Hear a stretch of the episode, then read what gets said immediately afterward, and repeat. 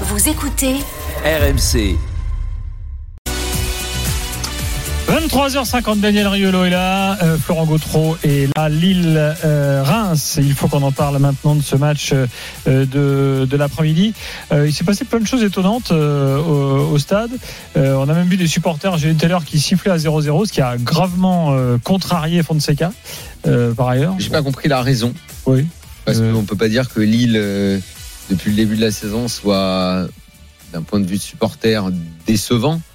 Sur ce match-là, à la fin de la rencontre, oui, on En fait, peut exprimer de la déception et des regrets. Les supporters reprochaient euh, de- à l'équipe de pas être assez offensive en fait, enfin, de pas aller vers l'avant, pas. le problème, bon. c'est pas le problème, c'est pas le, c'est pas de pas avoir été offensif. Ils l'ont été. C'est d'avoir gâché un nombre d'occasions et d'opportunités euh, par un déchet technique euh, affligeant, de faire des mauvais choix, la mauvaise passe, le mec qui veut tirer tout seul alors qu'il doit donner un ballon. En fait, très vite, j'ai l'impression ils sont, ils se sont dit, le match il est plié, on va le gagner facilement, le deuxième but il va arriver et tout. C'est un manque de sérieux, un manque de professionnel. Moi, franchement, je suis Fonseca mais je pète un câble à la fin du match de la façon dont les joueurs ont conduit cette rencontre. Il y avait parfois de la suffisance, de la nonchalance. Il y avait un manque de passion, d'envie. C'était à l'image du public d'ailleurs. C'était terne. Il y, Mhm. il y avait, il y avait zéro ambiance. Il se passait rien. Et C'était tout mollasson.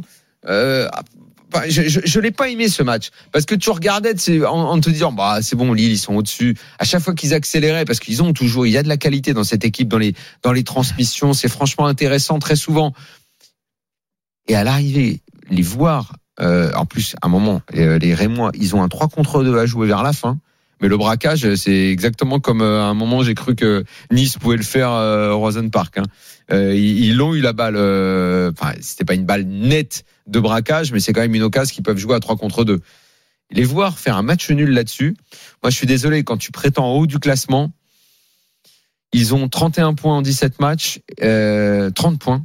Mhm. Il y a au moins deux, j'ai on va pas trop exagérer, deux matchs où clairement les Lillois doivent faire mieux.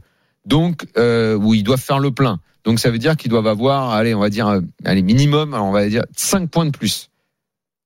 Et à 35 points, ils seraient devant Rennes ce soir, les Lillois. Ils gâchent trop. Ça, ils peuvent le payer. Ils peuvent le payer. Ils gâchent trop. À côté de ça, on les a vus faire des, des matchs vraiment excellents, même contre des gros. Hein.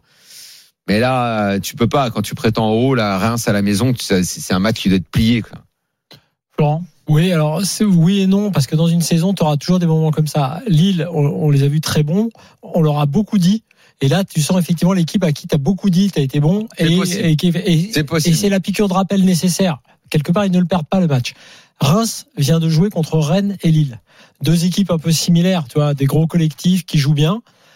Mais Reims a une qualité, c'est que euh, avec leur nouvel entraîneur, je disais tout à l'heure, ils, arrivent à, bien défendre et à ne pas se laisser euh, distancer. Ils ont toujours une possibilité. Là, c'est là, c'est Cajus qui l'a mise. Ils ont un bon attaquant. Donc, je pense que ces équipes-là, quand on les on les félicite trop et on leur parle trop de leur collectif, du beau jeu. À un moment donné, elles se reposent un peu sur leur laurier. Ça arrive à Rennes. Une ou deux fois dans chaque Mais saison, ça arrive à Tu sais qu'ils avaient un calendrier, là, les Lillois, pour enquiller des points et pour vraiment se repositionner. Ouais, mais ils ont pris des Jouer- points.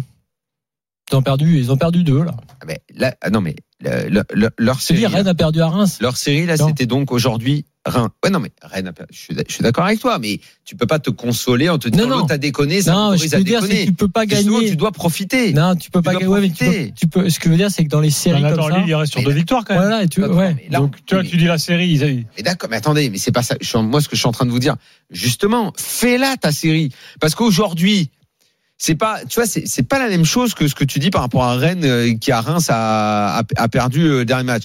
Comme a dit Genesio, ils sont passés au travers. La Lille, ils sont pas passés au travers.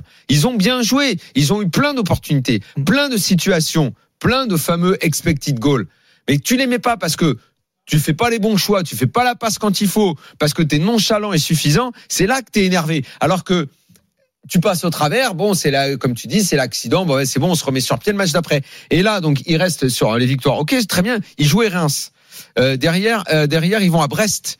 Après, ils enchaînent avec trois.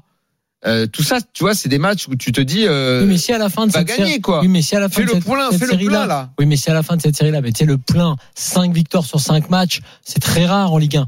Si à la fin tu là fais, tu joues le podium. oui, mais si à la fin tu fais 4 victoires et un nul, tu vois, bon bah peut-être que, peut-être, non mais ce que je veux te dire dans le discours du coach, tu peux aussi te servir de ça pour pour repiquer les joueurs, pour en sortir un ou Bah, deux. si- S'ils enchaînent en- avec deux victoires là avant d'aller à Nice. Alors euh, là, intéressant parce que Brest c'est pas Reims. Hein. Euh, donc normalement, euh, Brest-Lille, là il y a un écart entre les deux.